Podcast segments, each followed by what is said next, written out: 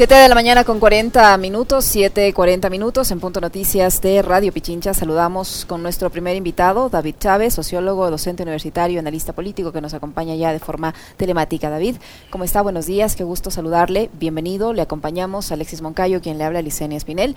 Decíamos en la introducción que hoy se cumplen los 10 días de plazo que dio el presidente de la República al comandante general de la policía, Fausto Salinas, para que encuentre al teniente de la policía, Germán Cáceres, principal sospechoso del asesinato de la abogada María Belén Bernal, este hecho horroroso que ocurrió en las instalaciones de la Escuela Superior de Policía de Puzuquí. Eh, ¿Qué se puede esperar ahora? No sabemos, todavía no ha terminado el día, pero hasta de lo que se conoce no se encuentra al señor Cáceres aún. El eh, titular de la comandancia de policía pende de un hilo en el cargo y qué va a pasar con la palabra dada por el presidente de la República si esto no ocurre, si el señor Cáceres definitivamente hoy no aparece. Y además esta forma de actuar muy similar a la que en su momento tuvo el expresidente de la República, Lenín Moreno, cuando ocurrió eh, el secuestro de los compañeros de Diario El Comercio. Él también puso un plazo para que se encuentre alias Guacho y eso tampoco ocurrió. Buenos días, bienvenido. Encienda su micrófono, por favor. Disculpen. Ahí ¿Qué estamos. tal, ¿Cómo le va? ¿Qué tal, Alexis? Eh, un placer, como siempre, estar en Punto Noticias. Muchas gracias por la invitación. Eh, bueno, el- lo que más, lo que muy probablemente vaya a ocurrir es que no ocurrirá nada. Eh, como, como bien decías, Diseña, tal como ocurrió en el, hace ya algunos años con, con Moreno, eh, pues ínfulas un tanto patéticas porque todo el mundo sabe qué es lo que está ocurriendo en el país. Moreno salía en su momento, Lazo ahora a hacer amenazas, a dar aspavientos, pero creo que tenemos la conciencia general de que muy probablemente no ocurra nada. Eso es producto de que estos dos gobiernos son gobiernos que están eh, entregados a que sean las fuerzas represivas del Estado, el aparato represivo del Estado, sea el que defina qué se hace y qué no se hace. Es decir, en, los días de la crisis uno tenía la impresión, al igual que en junio de 2022, que quien tomaba las decisiones era Carrillo, no, no Lazo, no, ni, ni, Jiménez en el caso de junio de 2022. Eh, pero eso, al final de cuentas, ya en un plano más eh, estructural de la política de estos años, es producto del menoscabamiento del Estado que, que, han llevado adelante Moreno y Lazo. Prácticamente no tenemos Estado, prácticamente no tenemos institucionalidad en pie en el Ecuador.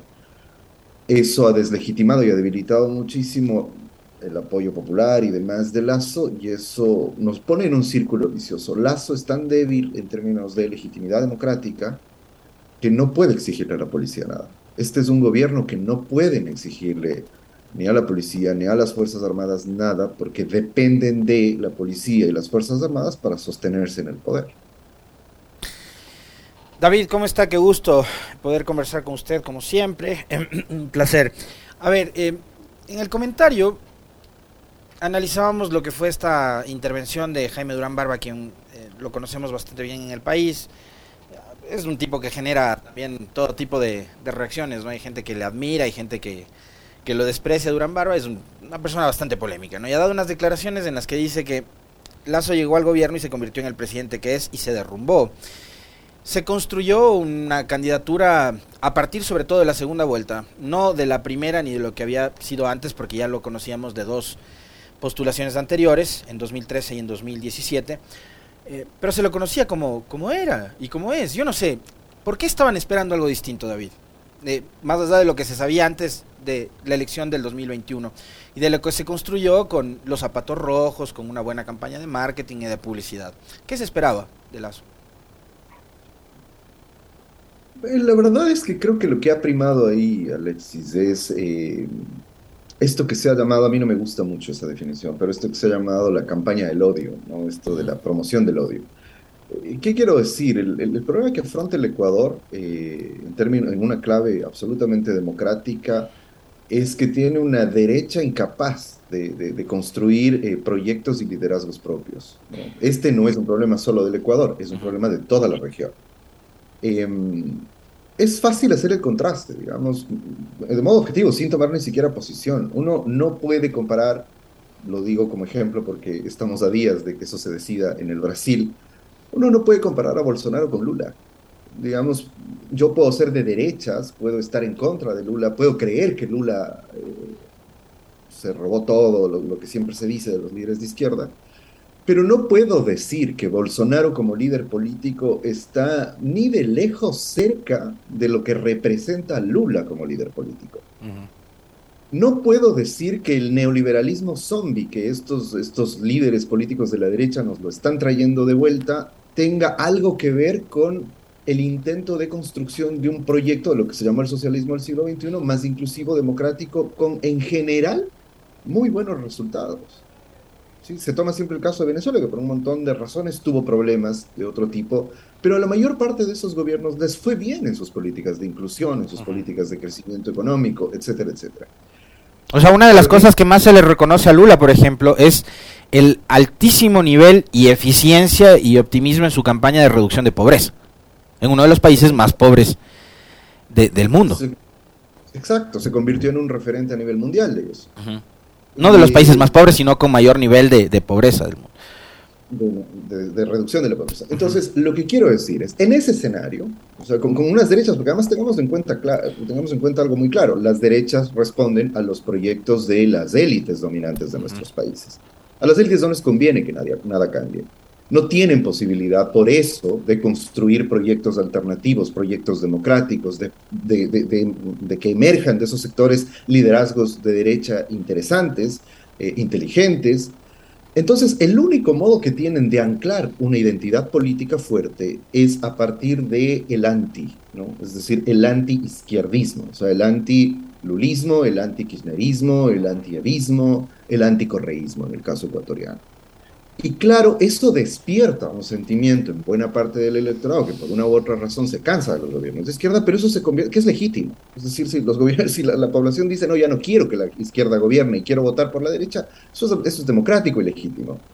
El problema es cuando la derecha aprovecha ese malestar para empezar a construir un sentimiento de odio hacia ese sector político pero, y, yo quisiera subrayar esto, eh, justo por lo que ponía en la introducción de la entrevista, lo de esta señora y sus comentarios tan grotescos y demás. Eh, a mí, por eso decía, lo de la campaña del odio no me termina de cuadrar porque es como muy en abstracto. Yo cada vez más veo con claridad que ese odio es un odio de clase y eso es lo que hace la derecha, promover un odio de clase hacia los más pobres, hacia los racializados, etcétera, etcétera. Como consecuencia, esto no es un fenómeno que está ocurriendo solo en el Ecuador, ya lo hemos visto, acabamos de verlo la semana pasada en Italia, eso ha dado lugar a que surja ya un abierto y desembosado neofascismo en todo el mundo. Ahora, para un país como el Ecuador y en la situación actual, con el grado de destrucción nacional que hay gracias a estos gobiernos, ese no puede ser un proyecto político de nadie. O sea, es decir, construir un país a partir de odiemos a un sector político, odiemos a los más pobres, odiemos a los indígenas, a los, a, los, a los negros, a los cholos, a todo el mundo, a las mujeres, a las feministas. No podemos construir un, un mínimo de condiciones democráticas y republicanas para empezar a para, para parar la debacle nacional. La derecha tiene que hacer una profunda renovación en ese sentido, pero digamos, esto es un ideal utópico. Eh, yo lo que veo es que van a seguir anclándose en que ese es el, porque ese es el único modo que tienen de construir identidad política. Al jugar con eso, Durán Barba es un, siniestro personaje en operar sobre ese tipo de condiciones. Al jugar con eso, no importa. O sea, ustedes han visto que hay gente que mira la debacle nacional, mira el desastre que fue Carrillo, mira lo impresentable de esta señora que ha sido viceministra y sale a defenderlos y a culpar al correísmo ya de las cosas más delirantes, o al feminismo, o al movimiento indígena, o a los pobres. Entonces, mientras ese es el anclaje político de la, de la derecha y de su construcción de identidades políticas, veo muy, muy, muy difícil que el país vuelva a construir un espacio mínimamente democrático. Eh, David, esa debilidad que usted hablaba del presidente de la República ha vuelto a que el gobierno empiece a actuar debido a la presión y a las críticas que se originan en redes sociales y que se constituyen una especie de, influencia para que él tome decisiones. Me refiero, por ejemplo, al caso del ex viceministra de Educación, que se evidenció su, forma de pensar que más o menos coincide con lo que usted dice de la extrema derecha y finalmente la presión que se ejerció en redes sociales hizo que se tome la decisión y la señora salga del cargo. Lo mismo ocurrió con la forma como el presidente ha, tratado el caso de María Belén Bernal. Eh, luego de las críticas en redes sociales aparece en una foto lleno de mujeres después de 18 meses de gestión. Eh, él aparece recién a mostrar que tiene mujeres en su gabinete y que se reúne con ellas en una foto. Y, y, lo más eh, y lo más reciente, el presidente de la República está en un programa entregando o presentando o ofreciendo algún tipo de obra, una casa, no sé, y empieza a jugar con la llave y la beneficiaria o la supuesta beneficiaria. Y hasta eso ha enardecido las redes sociales.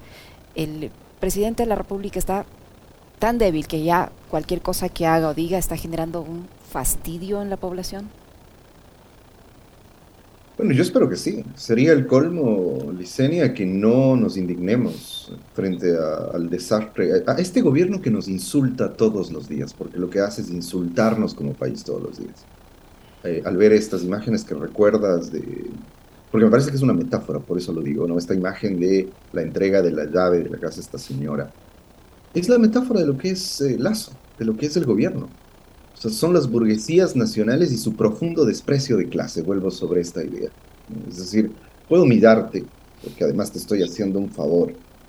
Eh, y me parece que ese es el mensaje, y creo que la gente lo, lo, lo, siente de esa manera. ¿no? O sea, siente esto de que somos burlados permanentemente por unas élites incapaces de gobernar, incapaces de construir nada son, son los demoledores, ¿no? Como se han, se, han, se, han, etiquetado ellos mismos, digamos, ¿no? Demuelen todo.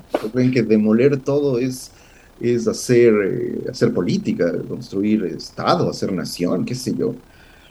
Eh, entonces me parece que en ese nivel hay un desgaste muy, muy, muy, cada vez más acelerado, siento yo.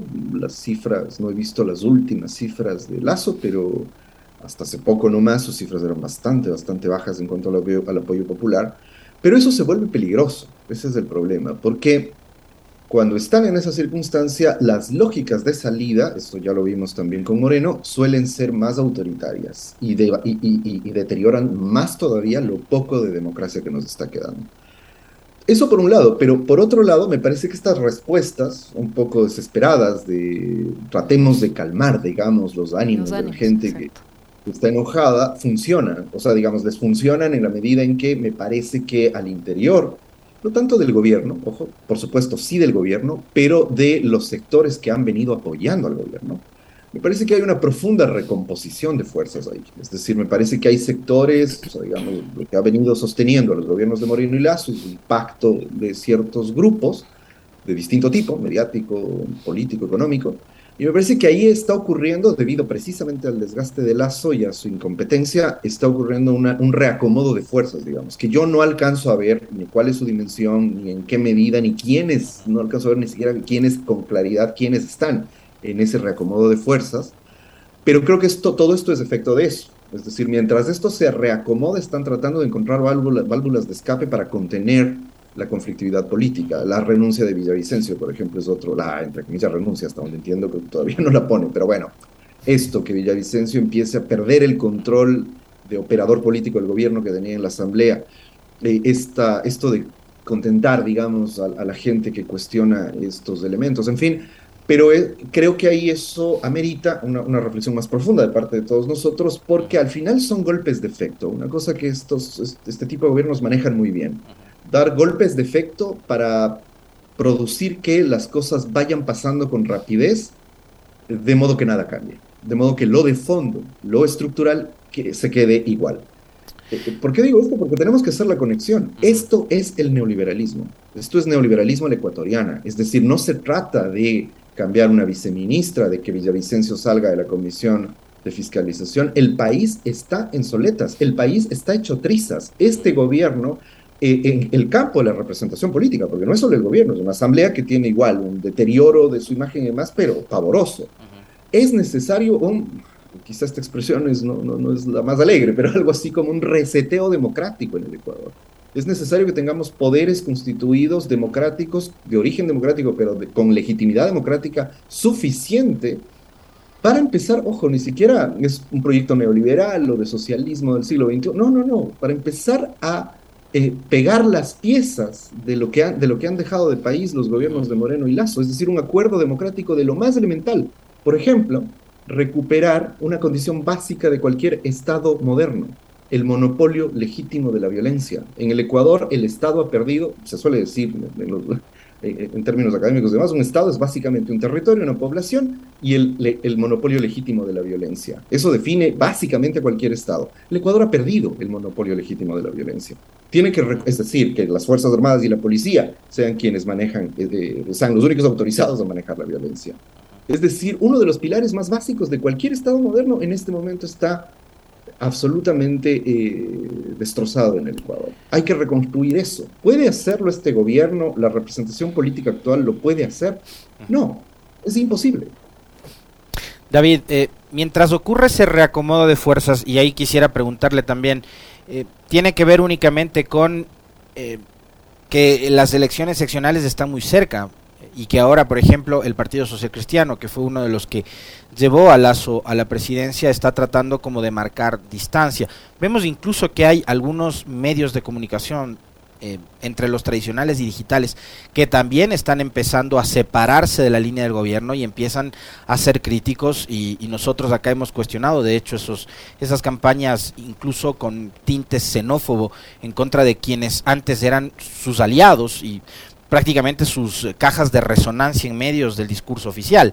Pero mientras se reacomoda eh, este tablero político, eh, usted bien señalaba, hay un proyecto en marcha, da, la impresión de que ellos saben bastante bien qué es lo que quieren y mm, falta todavía dos años y medio, un poco más, de, administración de, Lazo al frente del gobierno y el Ecuador está en ese, en, ese conflicto de tener un gobierno con esa orientación precisamente, absolutamente neoliberal, las fuerzas políticas tratando de reacomodarse, pero de reacomodarse además mirando cada una desde su metro cuadrado, excepto, excepto una manifestación pública que vimos durante el transcurso de esta semana y que también valdría la pena su reflexión de aquello, eh, de Rafael Correa y Leonidas Isa tratando de tender un puente. ¿Qué tan importante, qué tan em,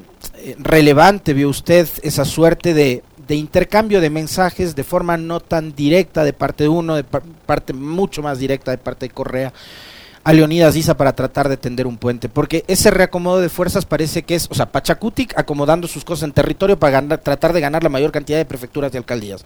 La Revolución Ciudadana, claro, haciendo lo propio, Partido Social Cristiano lo propio, y así cada organización política pensando en su metro cuadrado.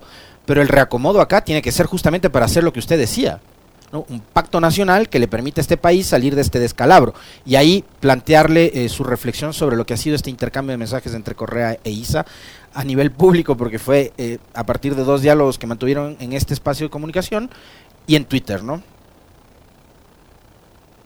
Y, a ver, ahí serían al menos tres reflexiones, son las que voy a tratar de ser muy breve a, partir de lo que has planteado, Alexis. Lo, primero es, em, hay que tener en cuenta que esto del reacomodo de fuerzas, eh, más allá de los actores políticos, que efectivamente están muy preocupados por la elección local, eh, es, es, de los actores, de los poderes reales, digamos, ¿no? Sobre todo, ¿no? Sectores empresariales, sectores mediáticos, etcétera. Esa ruptura con ciertos medios y demás es precisamente producto de. Es decir, eh, en el Ecuador lo sabemos bien, hay mercenarios mediáticos de ciertos grupos. Así es. A veces, directamente vinculados a, a, ciertos grupos económicos, a ciertos intereses internacionales, etcétera.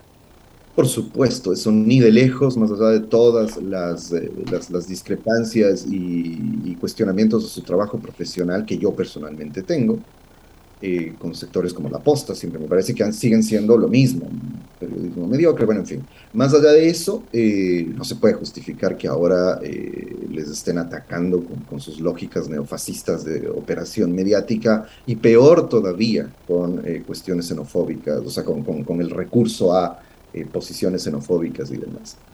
Pero me parece que leer, eso siempre es difícil, es, complicado mapear esto, pero leer precisamente la posición de los operadores mediáticos y sus cambios de posición nos da al menos un indicio de cómo se están recomponiendo fuerzas y de, de las posibles presiones que hay a nivel de esos, de esos sectores eh, que, de alguna manera sostenían a.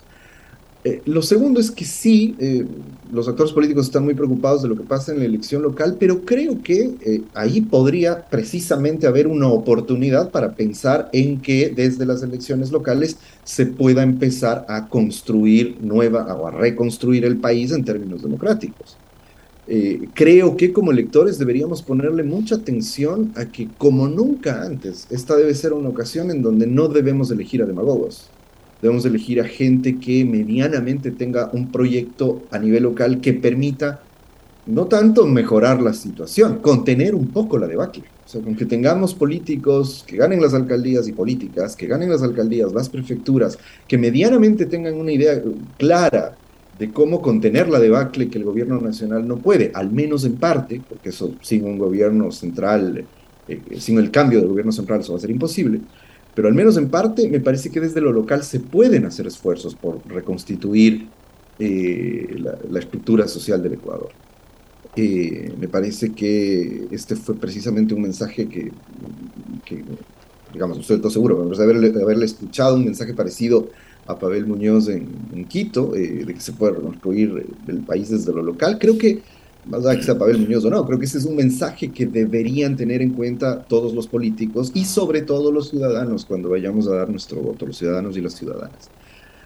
Y, em, en tercer lugar, esto que me parece interesante, eh, lo que has señalado sobre estas, estos, estos guiños, vamos a decir así, que se han dado Correa e, e Isa eh, yo, mi percepción sobre eso es, en medio de este horror que es el Ecuador, el Ecuador ahora y del desastre que es la política en el Ecuador ahora, eh, esa es una buena noticia. Esa es una muy buena noticia.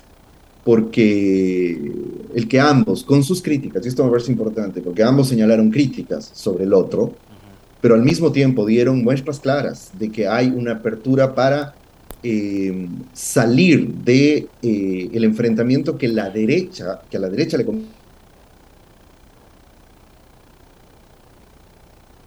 Tuvimos algún inconveniente con, la comunicación del sociólogo David Chávez, que estaba conversando con nosotros. Vamos a tratar de restablecer esa conexión. Lo tenemos nuevamente. Le escuchamos, David. Lo siento, tal vez es mi conexión. Sí, sí. Eh, bueno, no sé en qué parte me quedé, pero... En, en eh, el tercer punto que estaba analizando. Ok. Bueno, decía que este, estos guiños, estos, estos reconocimientos, porque es la clave para cualquier acuerdo político, no anular al otro, sino reconocerlo como un igual con el que puedo sentarme a dialogar o puedo tender algún puente a pesar de que tenga discrepancias. Un problema del, de, la relación entre eh, el movimiento indígena y el correísmo ha sido el desconocimiento mutuo, es decir, una, una contraposición en blanco y negro. Nos, nos separamos totalmente y no podemos tender ningún tipo de puentes. Me parece que el mensaje que han dado precisamente los dos líderes es una buena noticia en ese sentido, es una buena noticia para las izquierdas, pero además es una buena noticia porque, por lo que he dicho antes, si hay un sector político que tiene un proyecto de país, que ha mostrado que puede gestionar el Estado, que tiene base social, etcétera, es el proyecto que está hacia las izquierdas y que está representado principalmente por el correísmo y el movimiento indígena un acercamiento entre estos sectores no es bueno para la política del correísmo o para la organización social y la perspectiva política de la CONAIE. Eso es bueno para el país. Es decir, eh, son, en mi opinión, porque la derecha no tiene nada. O sea, no podemos confiar en la derecha y pensar que la derecha va a poder sacarnos de esto. En mi opinión, solo un proyecto renovado eh, que permita ampliar la perspectiva política de estos dos sectores está el feminismo ahí, por ejemplo, pendiente, que ha sido también una víctima de toda la andanada neofascista y neoliberal. Eh, solo eso, o sea, solo un pacto así, amplio y con una perspectiva de país más eh, profunda, solo eso nos puede sacar de este atoladero, como están las cosas ahora. Seguro que si vería yo un proyecto de derechas que medianamente tuviera cierta idea de cómo reconstituir los elementos más básicos de la república, los elementos más básicos de la democracia, yo diría, bueno, que vaya a la derecha y lo haga, pero el problema es que no, están embebidos en eso, en la, en la operación demolición, seguir demoliendo todo lo, lo, que, lo, lo poco que, que han dejado después de estos años de destrucción nacional. David, em, ¿en qué medida este caso de María Belén Bernal, la forma como el presidente ha reaccionado ante ello, eh, guardando silencio durante varios días, apareciendo varios días después de que el caso se volvió eh, muy, muy polémico por la forma como actuaron sus representantes en el gobierno, el abrirse un nuevo frente como es el movimiento de mujeres, eh, el presentar en esta coyuntura o el auspiciar en esta coyuntura una consulta popular, ¿cómo esto va a afectar en esa intención de captar eh, o de visibilizar una supuesta aceptación a su gestión en una consulta popular con esta coyuntura, con la coyuntura eh, de, la violencia de género, del caso de María Belén Bernal, del, movimiento feminista que tiene un nuevo impulso a raíz de esto. Eh, ¿qué, futuro le ve usted a la consulta popular frente a esta coyuntura y cómo puede todo esto afectar más la imagen tan deteriorada que tiene y la aceptación también muy, muy, muy baja que tiene actualmente el presidente de la República? A ver, ahí debo reconocer que, em, a pesar de que puedo tener ciertos, eh, ciertos indicios de lo que puede ocurrir, eh, no, no, no, estoy muy seguro de lo que vaya a ocurrir. ¿Por qué lo digo? Lógicamente, uno diría, a ver, con el nivel de deterioro que tiene, con el poco apoyo y respaldo que tiene, es una locura lanzarse una consulta popular. Ahora, la pregunta es por qué lo hace, porque los operadores que hacen estas cosas, sí es cierto que la mayoría son incompetentes y todo, pero los operadores que diseñan estas cosas no lo son tanto. Em, y creo que yo haría el parangón, eh, quizá lo que, a lo que apuestan es aquello de que en la elección del año pasado, muchos decíamos, por Dios, sabemos quién es Lazo, sabemos a qué viene, sabemos que es la continuidad de Moreno, lo que decía Alexis hace un, hace un momento. Y sin embargo ganaron la elección. zapatitos rojos, unos cuantos TikTok y ganaron la elección. Eh, ahí es donde se aparece una zona gris que es difícil descifrar analíticamente porque eh, la operación que se puede hacer, que yo creo que es desde el principio, esa fue la intención, la operación que intentan hacer ahí es revivir este, este, esta identidad política basada en el odio de clase que es la que les funcionó en la elección pasada. O sea, si la gente se olvida quién es Lazo, no le importa que es un banquero, no le importa que no tenía proyecto, que era un demagogo, eh, porque hay gente que dice, ah, no quisiera, recuerdo haber visto algunas, algunas publicaciones en redes sociales así, de que quisiéramos al Lazo de la campaña. Yo decía, pero el Lazo de la campaña es el que ofrecía poner a girar la Virgen del Panecillo, es decir, el Lazo de la campaña es el que está gobernando. Es, e, es igual, es igual o peor. Es igual o peor, o sea, claro, porque ahí era solo campaña, era un demagogo haciendo campaña, ahora es un demagogo gobernando, o sea, y, y, el país. Entonces, em, lo que quiero decir es que esa zona gris del electorado eh, que está muy imbuido en este odio de clase, que es donde prosperan cosas como, y por eso lo hacen, es muy siniestro, es de una ética de basural en realidad, pero saben que les funciona, por eso hacen cosas como lanzar sus ejércitos de trolls eh, contra la madre de María Belén Bernal. Porque ahí van conectando y de pronto resulta que uno encuentra gente en redes, familiares, etcétera, que todas las noticias falsas y toda esta operación tan podrida que han hecho en torno a la madre de María Belén Bernal, Elizabeth de Otavalo, eh, les funciona. Y hay gente que empieza a creer ciegamente que sí que, es, que hay una operación correísta tras todo esto para desestabilizar, desestabilizar este gobierno que no se, sostiene como una casa de, en términos democráticos, insisto, como una casa de palillos, o sea que si les soplan se cae en términos democráticos. Eh, pero, pero se construye de nuevo todo esa sensación y se activa esa identidad política que está basada en el odio, en el temor, en el miedo, etcétera, y me parece que van a seguir apostando por eso. O sea, yo ahí no veo ningún cambio. Y claro, lo que decía, las interrogantes que a mí me genera la posibilidad de la consulta popular, por principio, yo diría, tal como se ve ahora, eh, yo diría que ya no se van a lanzar, pero eh, es muy posible que sigan operando para reconstituir esta, esta, identidad, esta sensación que está en buena parte de la población, en, el ánimo de ganar oxígeno y no, no, no, detener un poco esta deslegitimación democrática que tienen. Y eso hace difícil predecir qué puede ocurrir. David, puede de nuevo. Se, nos va terminando el tiempo, pero yo quería preguntarle a propósito de, todo lo que hemos conversado eh, sobre algo que, digamos, se va volviendo ya casi una, una costumbre eh, como parte de las estrategias, además, políticas y más ahora que se acerca la, la campaña. Ya lo vivimos y mucho en el 2021, de alguna forma antes también, en el 19 y en el 17. Eh, es esta suerte de de vaciamiento de la política, algo que lo conversaba hace unos días con, algunas compañeras, y es, em, no se habla mucho de lo ideológico, y hoy tenemos candidatos que están más preocupados de ganar seguidores, likes, retweets, compartidos, que de hablarle eh, a la gente de las cosas que la gente le interesa escuchar, o de escuchar a la gente. Gente que, ecuatorianas, ecuatorianas, quiteños, quiteñas, pichinchanos, pichinchanas, que están hartos de la bronca entre políticos y que están ya no esperando que el alcalde de Quito ofrezca un nuevo aeropuerto, un metro, un teleférico, ya no queremos las grandes obras, ahora queremos que se solucionen problemas fundamentales, esenciales, que parecía que ya los tenía resuelto la capital, ¿no? Nunca, yo no recuerdo que en Quito, por ejemplo, la inseguridad, la inseguridad sea una prioridad. En Quito estábamos preocupados de, del, del, ambiente, ¿no?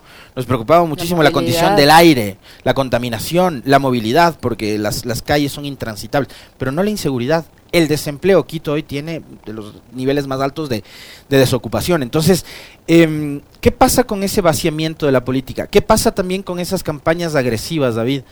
De deslegitimación y desprestigio de la política que han sido además eh, impulsadas por los propios políticos, a lo que hizo Moreno, tratando de vincular la corrupción con todo lo público, con toda la acción política. Por eso tenemos hoy digamos, eh, una asamblea que está tan desprestigiada, con poca credibilidad, y lo mismo pasa con las otras funciones del Estado. Pero eh, ese vaciamiento de la política, ¿cómo eh, tienen que procesarlo las mismas organizaciones y los ciudadanos también para entender que hay que hablar de ideología y que hay que hablar de las cosas importantes que están relacionadas con la, con la política? Bueno, sí, yo voy, ah, voy a recordar algo. Hay, no recuerdo ni su nombre, pero un político argentino que decía, no, que no es Macri, pero que decía haber estado asesorado por Durán Barba. Y que cuando le iba a un debate, eh, el consejo de Durán Barba fue, no prometas nada, no hables de, tus posiciones políticas y no expliques nada. No te pongas a explicar nada. Solo habla generalidades. Es curioso porque esa es la, vieja estrategia de Durán Barba, ¿no? Eh, se decía que al inefable Mauricio Rodas le dijo lo mismo en algún momento, no recuerdo, creo que lo dijo el propio Gran Barba en alguna entrevista, que igual le proponía que salga y no diga nada. Esto del no digas nada, no expliques nada, me parece que es lo más interesante, porque, em, a ver, y, permítanme hacer una reflexión un poco más general, en, en el mundo entero en este momento, por efectos de la lógica que tiene el capitalismo mundial, eh, la democracia se está deteriorando terriblemente. Porque, eh, y eso ha generado un, efecto que el, sociólogo portugués Aventura de Sousa suele definir como eh, unos estados que más o menos, en los casos de las democracias más consolidadas, más o menos tienen, tienen una lógica democrática, pero unas sociedades civiles fascistizadas. Ahora, ¿por qué están fascistizadas? Porque la vida en este capitalismo global es una vida de mucha violencia, de mucho individualismo y de mucho consumismo. La, versión más extrema de eso es eh, el, el, negocio transnacional del narcotráfico, pero esa es la versión extrema de un comportamiento que está presente en toda la sociedad. ¿Por qué hago esta reflexión? Porque a veces creemos que la política es solo lo que ocurre en el Estado o solo lo que ocurre en el ámbito de lo que en estricto sentido solemos llamar ideología, que es como las ideas políticas. Ahí hay que darle un poco la vuelta y hay que ver cómo en esta experiencia que la gente tiene, que tenemos todos, todos los días, de estas violencias que supone la lógica del capitalismo global, vamos construyendo nuestras identidades sobre el poder y sobre el poder político por eso cuando les decía, hay una identidad neofascista, lo que decimos es, hay una identidad que está conectada con esta lógica, que está conectada con la idea de yo soy un individuo que compite con el resto y que tengo que aniquilar al resto, aplastarlos para volverme exitoso. Entonces, cuando Durán Barba, digamos, de algún modo lee bien esto, estos consultores leen bien esto, porque dicen, dile a la gente, o sea, dale a la gente show. Porque el show es eso, el show ratifica, la lógica mediática del show ratifica esa experiencia no, no la crea, pero la legitima, es un reflejo de esa experiencia. Entonces, eh, la lógica de las redes sociales, la violencia en las redes sociales, etcétera, está ratificando todo el tiempo esta experiencia. Y eso es la identidad política de la derecha, la del orden, la de que este orden social está bien y este orden social es el de los mejores y los peores es el de el pobre es pobre porque quiere y el, el que es rico es por su propio esfuerzo y porque trabaja mucho y es muy inteligente, como Guillermo Lazo, que nos ha demostrado cuánto trabaja y cuán inteligente es y cómo hizo con eso su fortuna, por ejemplo. Y esa, digamos, por eso, y, y perdón que me he alargado un poco con esta reflexión, creo que eso es importante para entender de qué hablamos cuando hablamos de ideología. Es decir, la ideología es esa ascripción práctica en la vida cotidiana a ciertos anclajes que no se traduce en soy de izquierda o soy de derecha, ¿no? pero se traduce en yo no soy longo, los longos son los otros, que se traduce en esas hordas de trolls atacando a Leonidas Lisa porque viajó a Estados Unidos, por ejemplo. Y que no, si uno les pregunta, ah, pero eres de derecha, tal vez te dicen, no, yo no soy de derechas, yo no, no creo que ni la izquierda ni la derecha. Entonces, desde la política el problema es cómo se reconstruye en un contexto así un debate más democrático un debate en el que los proyectos políticos, las ideas de gobierno, los modelos de gobierno sean los que se discutan. Y eso a la derecha no le conviene. Y es por eso que lo que han hecho en estos años es dinamitar esa posibilidad. Muchas gracias. Solo yo con esto nada más, ahí los medios de comunicación y la academia tenemos un rol enorme precisamente para recomponer lo otro. En el caso del Ecuador, le quedamos debiendo al país. Muchísimas gracias, David. Muy amable, David. Un gusto siempre conversar con usted. Muchísimas gracias. A ustedes, un saludo, un abrazo. Muy Lo propio. David Chávez, sociólogo, docente universitario que ha estado con nosotros. 8 de la mañana con 16 minutos. Vamos a una brevísima pausa. Regresamos para conversar de lo que está pasando en la Comisión de Fiscalización y del señor Fernando Villavicencio que dice que va a renunciar a la presidencia de este ente legislativo. No se vaya.